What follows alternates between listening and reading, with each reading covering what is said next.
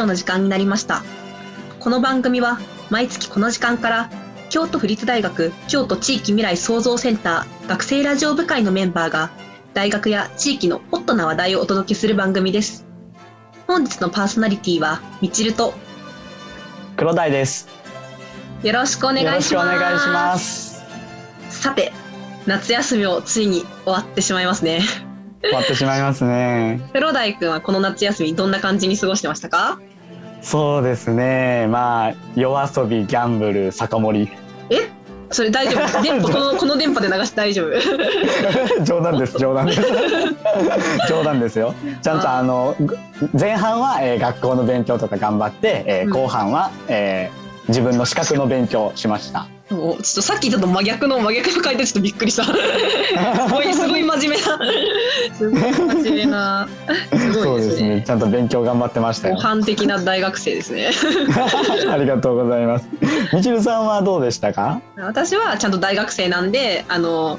ゲームのカセット買ってずっとゲームをして 夜中に起きて朝寝るみたいな生活をずっと送ってましたね不健康ですね。いやーギャンブルはやってないんで大丈夫です健全ではありますね。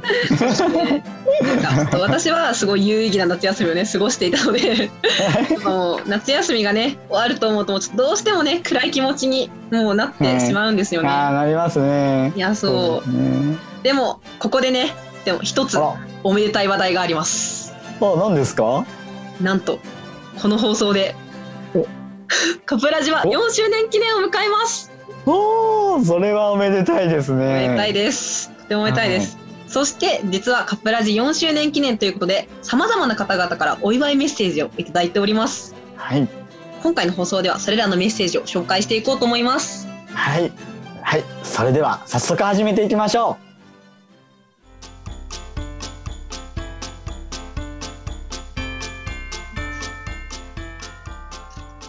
今回はカプラジにゆかりのあるたくさんの方々からメッセージをいただいています。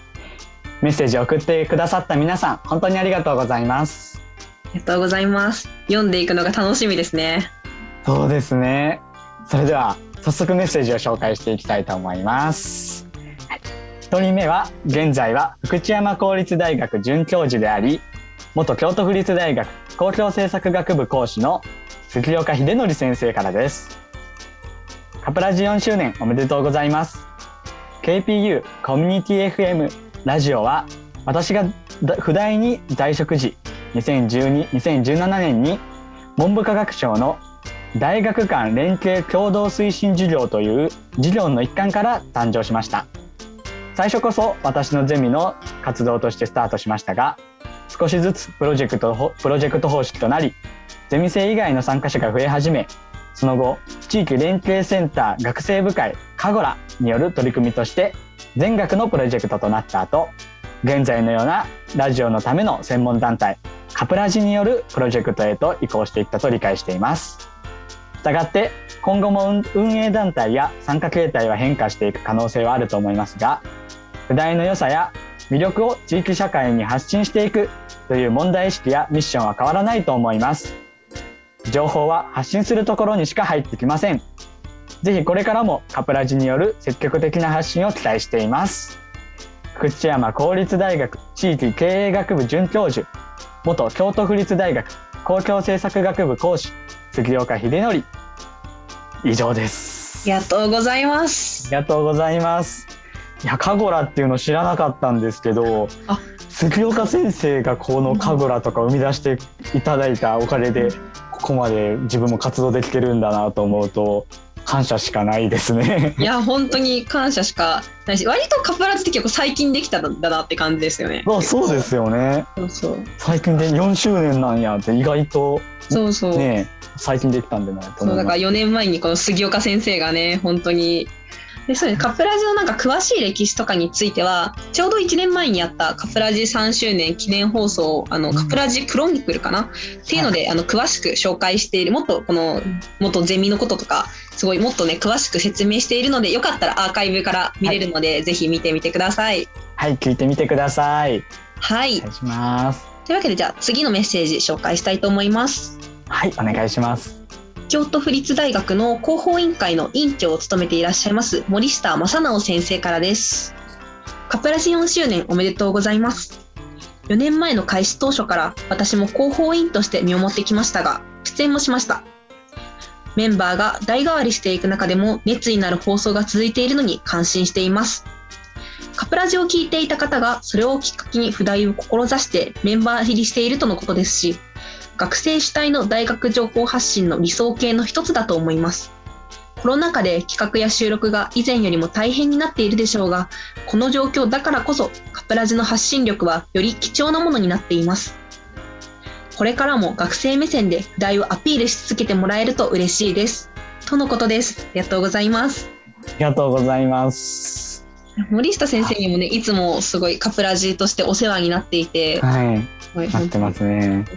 はい、僕はもう授業でもよくお世話になってるので、そうなんですね。はい、授業でもお世話になってるんでお世話になりっぱなしですね。あ、森下先生もそうですね杉岡さんと同じように、うんうんうん。ねすごく支えてもらってるんで感謝しかそうですね。いろんな感謝したいです。学生だけでなく、やっぱいろんなね大人の方にもすごい支えられて、このねラジオ放送が成り立ってるんだなと。そうですね。思っています。で、そう森下先生のメッセージの中にもあったんだけど、そうカプラジをね、聞いていた方がそれをきっかけに不題を志してメンバー入りっていう、そう遠藤さんがそうだよね。うん、カプラジメンバーの遠藤さん。そうそうそう、ね。遠藤さんがすごい、私去年とかそう遠藤さんが入ってくる時にその話去年一昨年か一昨年こう話その話を聞いて、えー、すごいって思ってカプラジ聞いてくれてるんだみたいな。うん。すごいね。そうカプラジの認知度とかまだまだ低いからすごいそれを聞いて、はいはいそうですもうすごい嬉しかったのをね覚えています。うん。そうですね。もっと認知度を上げてそんな遠藤さんみたいなね、うんうん。人がいっぱい増えるようにしていきたいですね。来年はねね。新入生10人くらい入ってきてほしいなとぜひ 欲しい今聞いてる人入ってください。そう今聞いてるね受験生の方もしいらっしゃったらあなたあなたですよ。ぜひ一回カプラジをねちょっと一回覗い覗きに来てくれたらね嬉しいなと思います。思います。はい、それでは、えー次にそんなカプラジリスナーからいただいたメッセージを紹介させていただきたいと思います。えーラジオネームはちみつさんからのメッセージです。いつもカプラジを作業中の BGM として聞いています。コロナで学校にもあまり行けていないので、ラジオ越しに不大生の声を聞くことができて嬉しいなと思っています。これからも頑張ってください。とのことです。ありがとうございありがとうます。ございます。これこれ不大生ですかねやっぱ。おそらく不大生でしょうね。いやすごい不大生で聞いてくれてる人いるんだっていうえそうですね。いありがなんか結構友達とかに聞いても名前だけは知ってるんだけどみたいなことをうんね言われちゃうですごいすごいですよね。こういうなんか、か、そう聞いてますっていうのを聞くとすごい励みになるなとうん、そうです。やっぱり同世代の人に聞いてもらってるとすごく嬉しくなりますしいね。やー嬉しい嬉しいはいい。これはなかなか嬉しいやつですね。もっと不大生の中でもリスナー増やせるように頑張っていきたいですね。そうですね頑張っていきましょう 頑張りましょはい。もう一つリスナーからのメッセージを紹介させていただきます。はい。ラジオネームトルトルさんからのメッセージです。不大を志望している受験生です。よかったら受験生向けの放送ももっとしてほしいなと思います。とのことです。うんありがとうござう。いまはいす。。ありがとうございます。嬉しいですね、受験生から。はい。やっぱりあなたですよ。これ今読んだんで入ってもらわないとね。そうですちょっと ぜひぜひ。ぜひ入ってくださいよ。そうですね。ぜひ入ってくれたい。それ受験生向けの放送っていうとやっぱなんか過去過去放送でも結構多分なんか受験なんだろう1月2月とか12月とかわかんないけどその時期になったら結構ね、受験生向けのいろんな放送とかをしていたと思うので。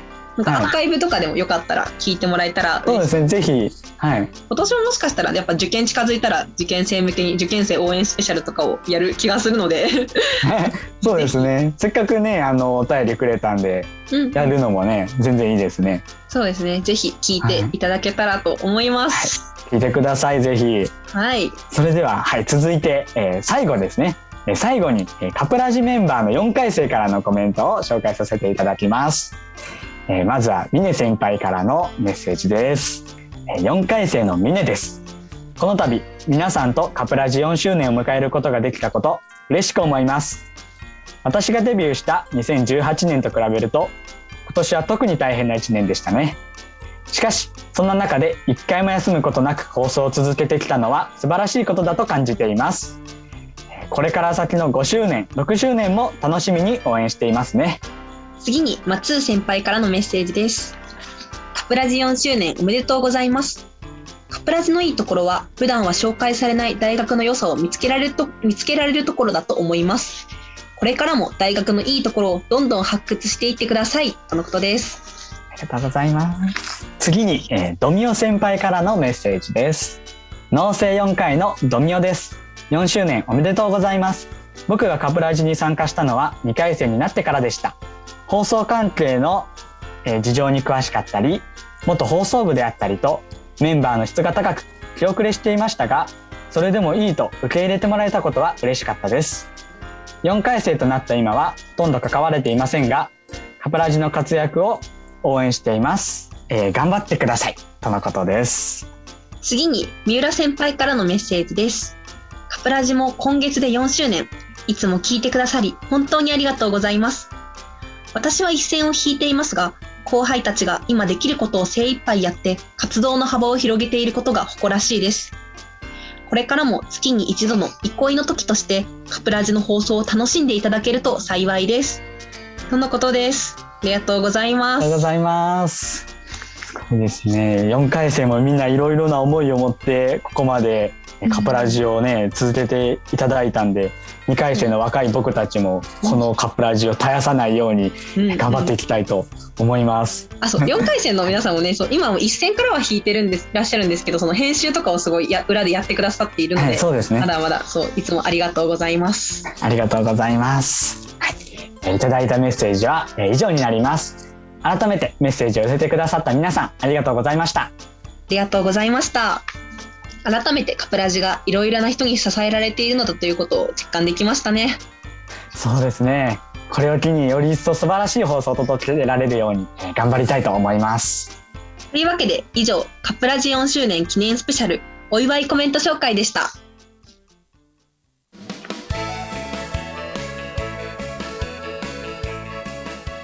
京都府立京都学歴祭館からお知らせです。歴祭館子どもカレッジ鳥もビールを作ってみようが10月2日土曜日午前10時から11時30分まで同館小ホールで開催されます。今回は鳥のモビールを作るワークショップで好きな色で模様を描いてオリジナルな1話を完成させましょう。色鉛筆やクレヨンなどの色塗り用の筆記用具とハサミをご持参ください。ただし絵の具は使用不可です。完成した作品はお持ち帰りいただけます。会場内には記念撮影コーナーも設置します。参加申し込みは事前申し込み制で10月1日金曜日午後5時まで。定員は50名で料金500円が必要です。申し込みお問い合わせは京都学歴祭館電話番号075-723-4831までお願いします。最後にカプラジの SNS を紹介させていただきます。ツイッターのユーザー名はアットマーク KPU KPU アンダーバー RADIO プカプラジオです。ぜひフォローお願いします。次回の放送は10月22日金曜日22時からです。それではまた来月この時間にお会いしましょう。さよなら。さよなら。